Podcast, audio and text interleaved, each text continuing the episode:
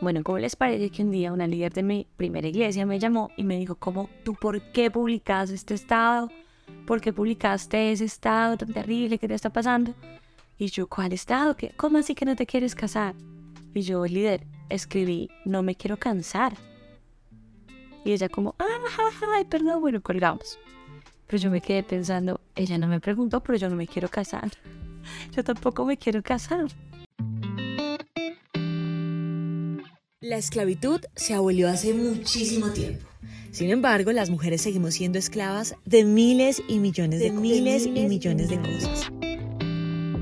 Soy Laura Alonso y te doy la bienvenida a Alma Libre. A Alma Libre, un podcast para desechar las mentiras que el mundo nos ha contado. Yo durante toda mi vida nunca fui a novios, nunca, nunca he sido de novios como, no, me encanta estar sola, disfruto mucho mi tiempo sola eh, amo los planes conmigo misma. Nunca ha sido mi sueño verme vestida de blanco, jamás. Y eso se debe a una herida, por supuesto, que tengo de mi niñez, del matrimonio de mis papás. Como yo vi que no era tan chévere, yo decidí que iba a ser feliz sola y que nunca en la vida me iba a casar con nadie. Entonces eso fue para bien, gracias a Dios, porque yo aprendí a, a citarme a mí misma a cafés, a ir a un spa sola, a viajar sola, a prepararme, a estudiar, a convertirme en la mujer que yo quería ser. Y me siento realmente la mujer que siempre quise ser. Y estoy muy orgullosa de que una herida tan fea y tan dura como esa haya resultado en algo tan bonito, tan importante para mí. Y como yo nunca me quería casar, entonces pues no buscaba tampoco a alguien y sacaba corriendo a todo el mundo, mil barreras así de frente. Y un día, a mis 32 años, póngale cuidado que se llamaba con la líder, fue como a mis 20. Y a mis 32, 31 años conozco al que hoy en día es mi novio. Em, de un día para otro, así me gustó, como al mes y medio nos hicimos novios o menos. Había pasado apenas menos de un mes de habernos visto en persona. Y de una, y fue todo así muy rápido.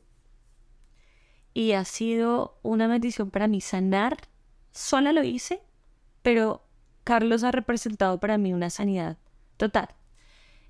Yo les quiero decir tres cosas que el Señor me ha enseñado acerca de por qué es bueno en gran manera estar con alguien, caminando de la mano juntos, pues con Dios, porque con Dios la ecuación cambia.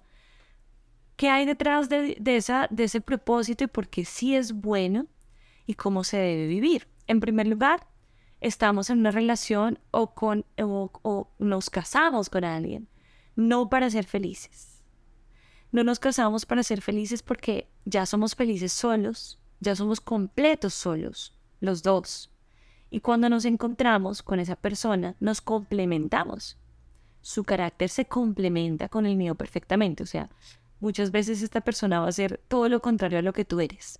¿No? Eso de que eh, tenemos que ser iguales, mm, no es tan cierto. Se complementan. Entonces no te casas para ser feliz, te casas para ser más como Cristo. Romanos 8:28 dice que todas las cosas ayudan a bien para aquellos que aman a Dios, para aquellos que conforme a su propósito han sido llamados y más adelante dice a fin de que Cristo sea el más grande de todos. El mayor bien que nos pasa en la vida, cualquier cosa que nos pase, tiene como único propósito ser más como Cristo una relación, un matrimonio, no son para ser felices, son para ser más como Cristo. ¿Qué significa eso? Que nos ayudan a crecer. Y crecer duele. Crecer a veces es incómodo. Y eso es lo que pasa en pareja, que tienes que obligarte a crecer. Que el otro tiene que ayudarte a crecer y tú a esa persona. A veces es incómodo, a veces no es chévere, pero creces. En segundo lugar, el propósito para estar en una relación o casarse es ayudar al otro a crecer, ayudar al otro a sacar su mejor versión. Ya hablamos de nosotros, ahora hablamos del otro. La palabra de Dios es sabia cuando en un pasaje habla de que hay que calcular el precio antes de empezar a construir a ver si somos capaces de terminar.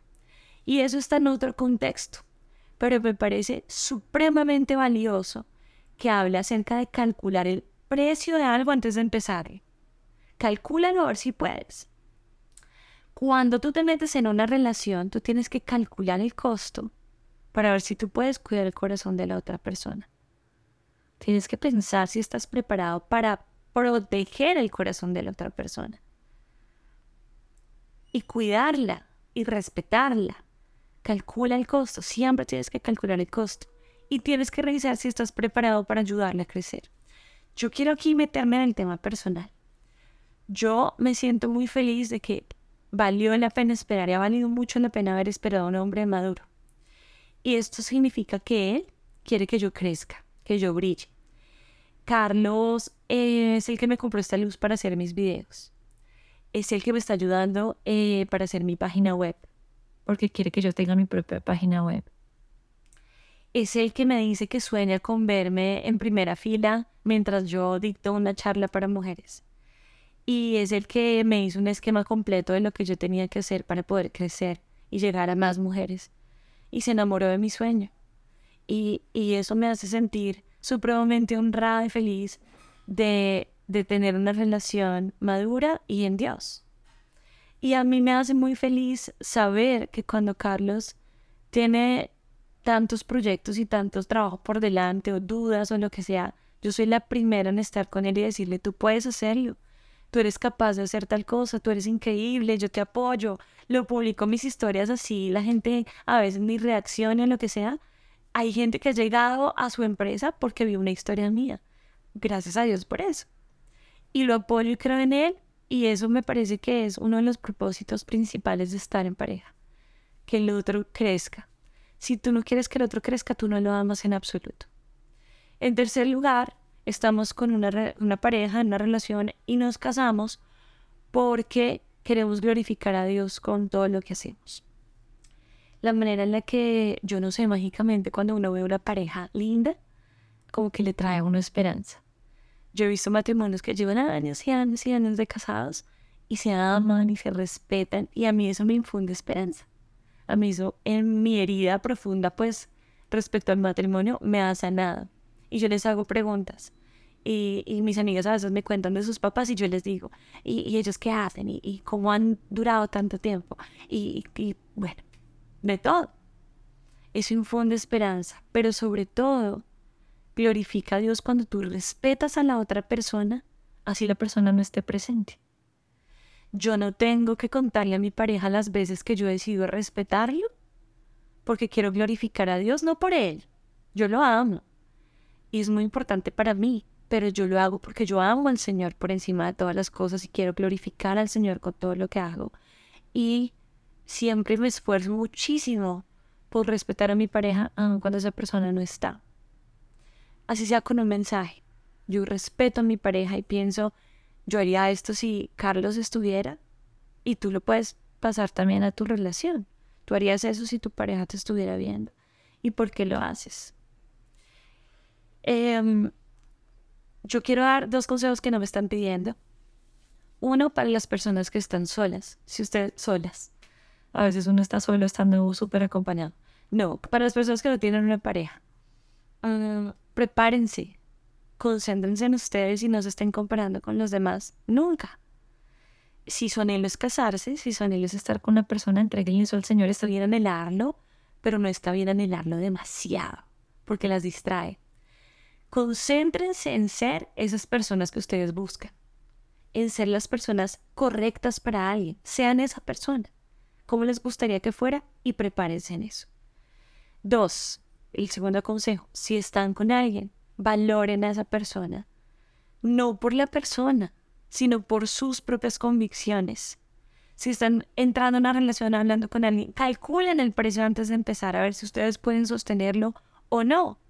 Y si no pueden sostenerlo y respetar a la persona, no tengan una relación.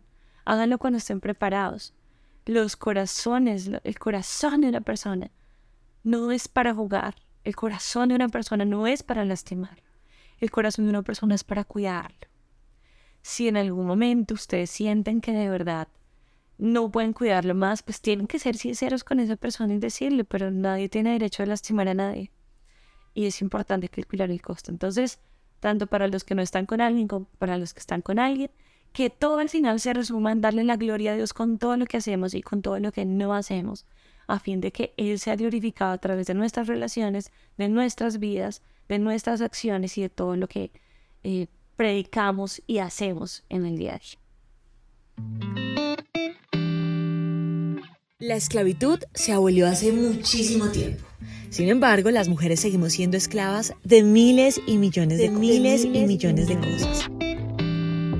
Soy Laura Alonso y te doy la bienvenida a Alma Libre. A Alma Libre, un podcast para desechar las mentiras que el mundo nos ha contado.